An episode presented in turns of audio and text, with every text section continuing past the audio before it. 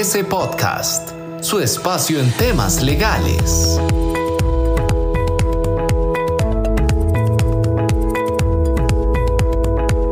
Hola, ¿qué tal? Mi nombre es Javier Suárez.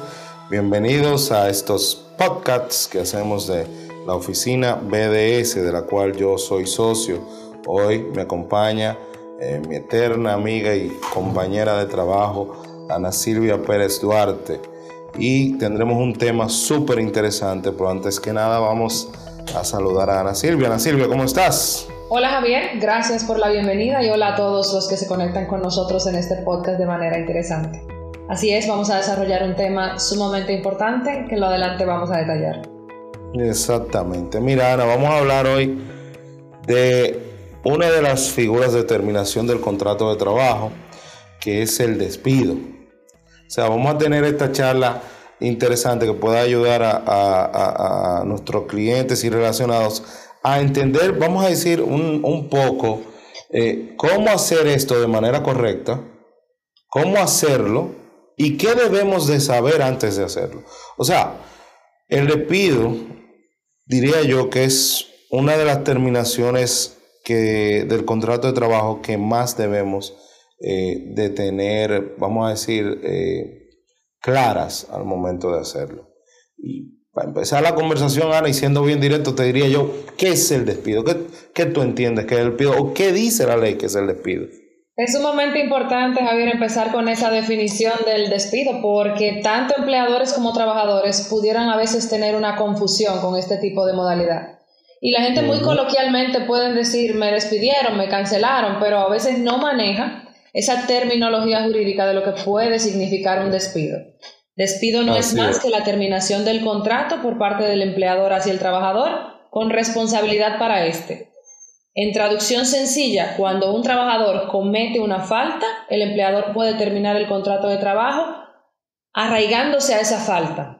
Es una de las modalidades de terminación que terminan sin responsabilidad para el empleador porque precisamente sobrecae en el trabajador eh, toda la responsabilidad de, la misma. Es decir, que producto de esta falta que has cometido me da derecho la legislación a terminar el contrato. Y por ende solamente te va a corresponder lo que serían tus derechos adquiridos, que sin importar la manera en la que terminemos el contrato, los trabajadores la mantienen.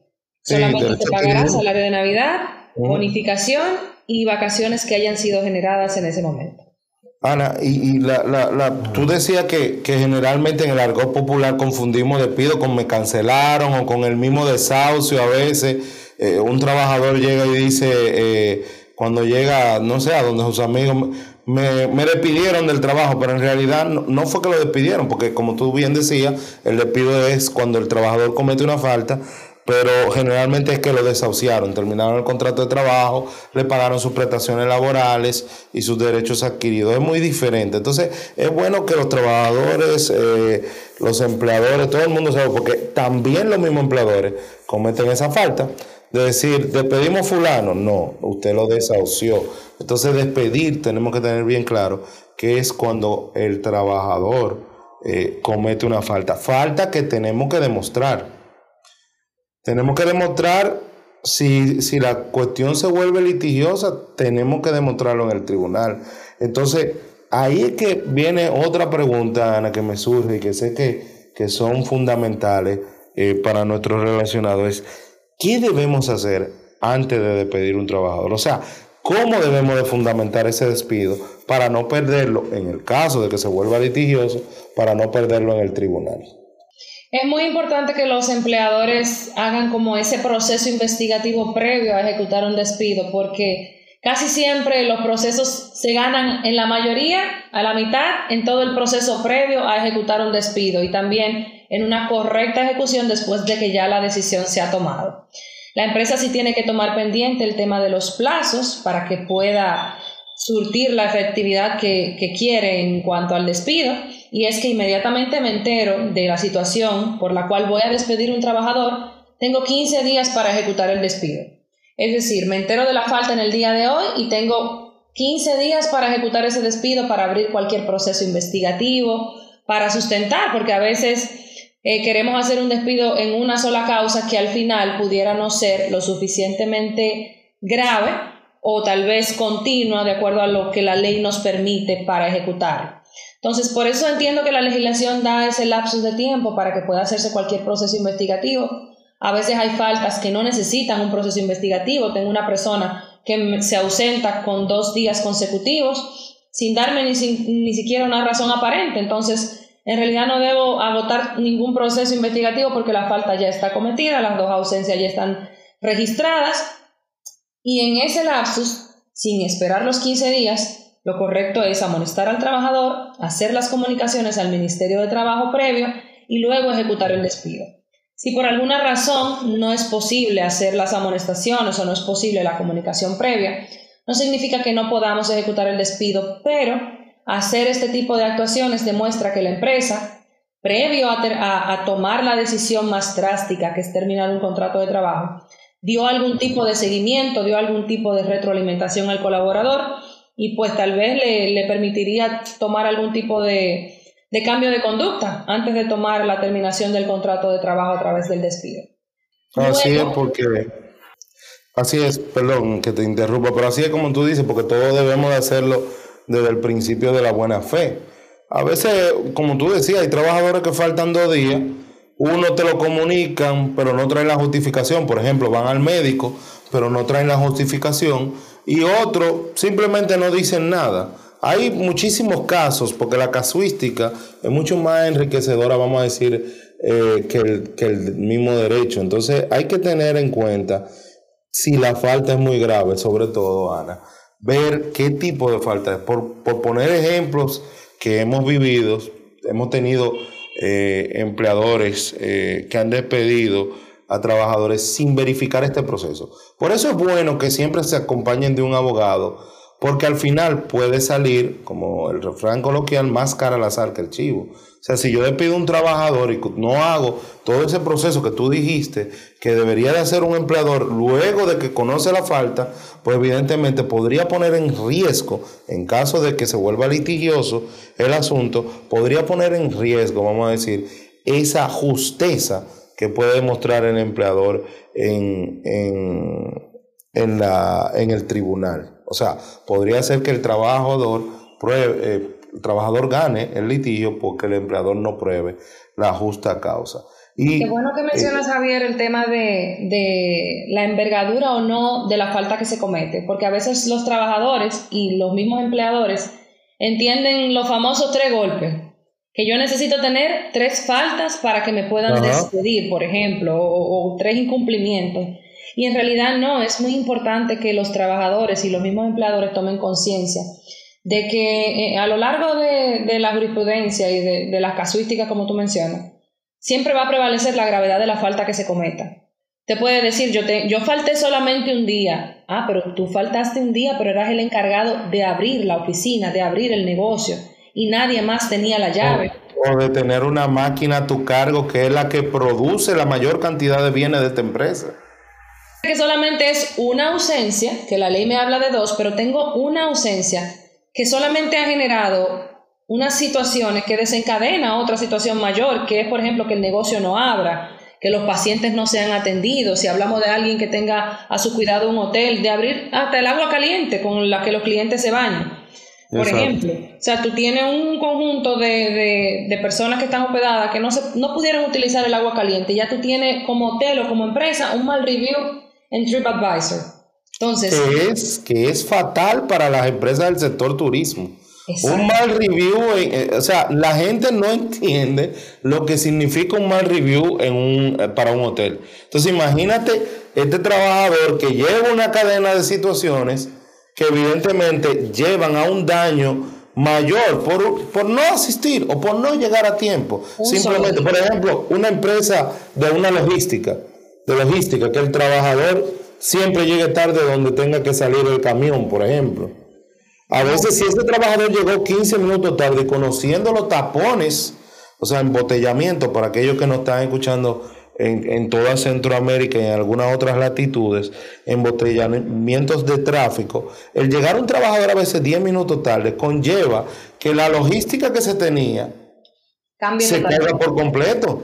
Entonces hay que ver si ese trabajador tiene dos o tres veces que llega tarde, hay uno ordinal del artículo 88, que es el 19, que por falta de dedicación a las labores o otras responsabilidades fundamentales del contrato de trabajo. Cuestiones que debemos de tomar en cuenta. Entonces, continuando Javier con las cosas que se deben tomar en cuenta para poder ejecutar un despido. Está posterior a que ya hemos delimitado la causa por la que vamos a despedir al personal, y ya hemos ejecutado ese despido, comunicarlo dentro de las 48 horas a la autoridad competente, que en este caso será el Ministerio de Trabajo, de donde se ejecute el contrato. Esta comunicación es vital porque aunque podamos tener la razón, aunque tengamos un trabajador que haya cometido una falta sumamente grave o un conjunto de faltas sumamente graves, el simple hecho de no comunicar al Ministerio de Trabajo en plazo hace que el despido sea injustificado. Entonces, y, en este caso... Y, tomando ahí, perdón que te interrumpa, y tomando ahí eh, lo que tú dijiste fundamental también. Fíjate que tú dijiste comunicarlo, pero comunicarlo en el lugar que ejerce el trabajo. Por eso es bueno, por eso volvemos y repetimos que es bueno acompañarse a un abogado de entre procesos. Porque han, hemos visto casos de empresas que despiden a trabajadores pero tienen una sucursal principal aquí en el Distrito Nacional. El trabajador realiza todo su trabajo en Puerto Plata, que es una provincia alejada de la capital de la República Dominicana, y evidentemente depositan aquí la comunicación del despido cuando el contrato de trabajo se realizaba en Puerto Plata. Con lo cual, ese simple depósito hecho de buena fe, y aunque se comunica a la autoridad de trabajo, pues evidentemente en el tribunal puede traer consecuencias nefastas de que declaren el, despido injustificado. Es así, Javier, y también es de suma importancia, ya hemos mencionado el plazo para despedirlo de los 15 días, la comunicación posterior a las 48 horas, pero hay una parte fundamental que es la redacción de esa carta de despido. Ahí sí. Por eso, el acompañamiento profesional ante un despido es sumamente importante porque una carta de despido incorrectamente redactada, aunque esté comunicada en plazo, tanto al trabajador, tanto a la autoridad competente, si no contiene todos, todas las descriptivas que debe contener y todos los preceptos legales que debe tener, puede resultar insuficiente ante un tribunal. Si esa carta no es lo suficientemente detallada y lo suficientemente técnica en cuanto a las causas por las que se genera el despido, entonces resultaría imposible para un tribunal poder determinar probablemente cuándo sucedió el hecho, efectivamente por qué te estoy despidiendo. A veces la persona dice lo despide porque llegó tarde, pero ¿cuándo llegó tarde?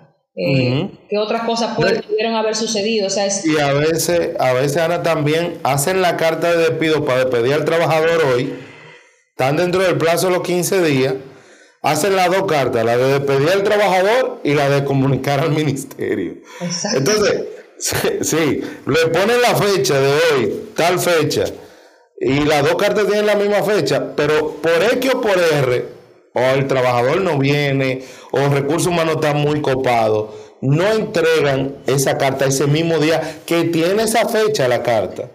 Y entonces no la entregan ese día, la entregan uno o dos días posteriores. Entonces ya cuando entregan uno o dos días posteriores, la otra carta de comunicación al ministerio del despido, que es fundamental, si no se comunica en 48 horas, como tú dijiste, es injustificado. La otra carta tiene la fecha que hicieron cuando hicieron la carta.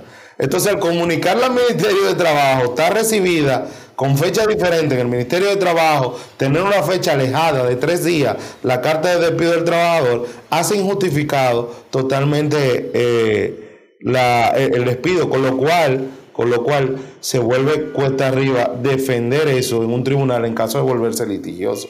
Por eso es que hay que ver todas las aristas de esta situación que son muy complicadas. Qué bueno que menciona la parte de la defensa en un tribunal, Javier, porque no solamente es tener una causa establecida, una buena redacción, una buena comunicación, sino también enfocarnos en que debemos probar que la situación por la que despedía al trabajador haya sucedido estas situaciones se, enfocan o se realizan siempre de manera previa. Si tengo un trabajador que voy a despedir producto de ausencias, tener la disponibilidad o la certeza de un testigo que, que pueda verificar que ese trabajador ante un tribunal efectivamente no fue a su puesto de trabajo en ese momento, tener el tema de los reloj ponchadores o cualquier otro medio de prueba que pueda ser utilizado en un tribunal en caso de que necesite eh, demostrarse, porque no es solamente decir sucedió el hecho, ahora, ¿cómo lo pruebo? El que alega un hecho debe probarlo. Entonces, eso es una, una situación que debemos tener en cuenta.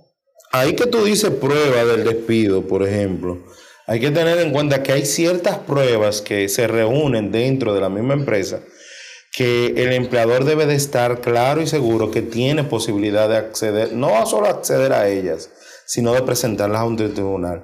Por ejemplo, por ejemplo, ya entrando nos vamos a decir en, en casos per se, la grabación de dos empleados discutiendo y peleando dentro de la empresa, que por ende paralizó las labores. Tenemos la autorización, por ejemplo, de esos trabajadores para grabarlos, porque ya en todas las empresas hay cámara en todas las empresas hay cámaras. Entonces, la pregunta es, ¿las pruebas son lícitas? Porque eso, eso debemos de saberlo cuando estemos llegando al tribunal. Pero eso deberíamos de hacerlo antes, un ejercicio de que el empleador haga una auditoría laboral donde evidentemente veamos si todas las pruebas que podemos recabar dentro, dentro de, de nuestra empresa son lícitas. Por ejemplo, la cámara grabar la cámara, la propia imagen, derecho a la intimidad, que ahí se engloba todo lo que voy a decir, derecho a la intimidad eh, del trabajador, por ejemplo, las cámaras, como dije, el GPS en los vehículos y las computadoras. Debemos de tener las autorizaciones para verificar todo ese tipo de cosas. Es decir, saber que el empleador tiene una herramienta de trabajo, porque las jurisprudencias eh, a lo largo y ancho del planeta, los que somos laboralistas, que estudiamos la jurisprudencia, eh, como tú y yo, sabemos que la jurisprudencia ha ido evolucionando. No es lo mismo una, una prueba que se recabó en el 2006, que probablemente se declararon nulas por violación a los derechos a la intimidad, que pruebas que se han eh, recabado en estos días, ya con esos permisos, vamos a decirlo, que tenemos de los trabajadores de chequearlo. Y te diría, Ana, que que, sobre todo abundemos un poco en, algunas piezas clave cuando se va a despedir un trabajador. Yo te diría que abundemos ahí en la pieza del testigo, un poco más en el testigo. El testigo en cuanto a la legislación, en cuanto a la realidad, es esa persona que pudo percibir con uno de sus sentidos lo que sucedió. Si el trabajador no asistió a su puesto de trabajo, que esa persona haya visto que la, que la posición estuvo vacía, si estamos hablando, por ejemplo, de una pelea que haya visto la pelea, si estamos hablando de un, de un trabajador que responde de una manera inadecuada a su supervisor, que haya escuchado esos improperios, que haya escuchado todo ese tipo de, de situación, que haya participado activamente. Cualquier, o sea, no cualquiera puede ser testigo. No que el supervisor me dijo que el trabajador no vino, entonces estamos hablando de un testigo de referencia, que al final no nos va a servir en un tribunal. Como decimos coloquialmente, de oído. Exactamente. Es muy importante que quien vaya a ser testigo haya podido tener una participación activa y también tener pendiente que ningún caso es igual a otro. No, a veces eh, tenemos situaciones similares, tenemos un, amigo que tiene una empresa que tuvo una situación y lo resolvió de X o Y manera, entonces siempre es bueno dar cabida a la parte de asesoría con relación a estas situaciones. A veces tenemos a trabajadores que en realidad se ausentaron dos días consecutivos a su puesto de trabajo, pero adivinen qué, ese trabajador tenía a su hijo enfermo y el supervisor lo sabía y lo había comunicado.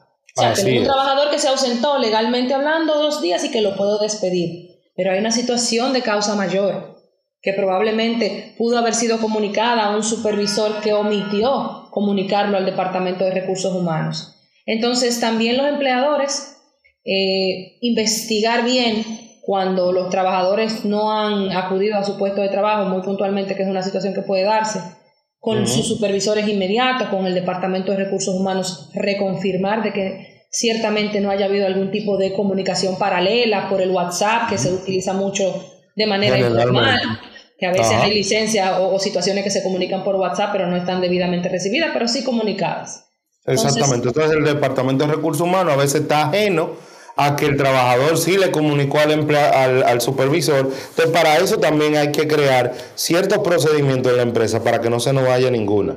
Porque que si se va una sola en el despido, pues evidentemente vamos a estar en, vamos a decir, en una muy mala situación. Bueno, Ana, yo creo que eh, hemos abarcado totalmente eh, el proceso, vamos a decir, del despido. Eh, hemos visto lo importante que es estar preparado, no solo para hacerlo, sino para tener las piezas fundamentales que respalden eso que nosotros hicimos. O sea, nosotros despedimos, pero tenemos que tener un proceso, como dijimos, desde el proceso investigativo inicial hasta la entrega de la carta en el Ministerio de Trabajo. Creo que eh, cualquier eh, cosa que eh, o consulta que tengan nuestros relacionados, pues estamos a la orden. Es así, Javier, y, recalcar también que a veces los empleadores pudieran tener algún tipo de, de miedo para ejecutar algún despido, pero en realidad arrancar de raíz los problemas y dar los ejemplos que deban de darse cuando un trabajador comete algún tipo de falta, da un buen mensaje de que la empresa en realidad no tolera situaciones que puedan poner en peligro la reputación de la empresa, la, el estado de los otros trabajadores, o sea, la, la distribución del trabajo y demás. Entonces, eh, establecer un parámetro y procedimientos previos para la ejecución es sumamente importante y en realidad va a garantizar que la empresa tenga una continuidad operativa correcta en cuanto al tiempo.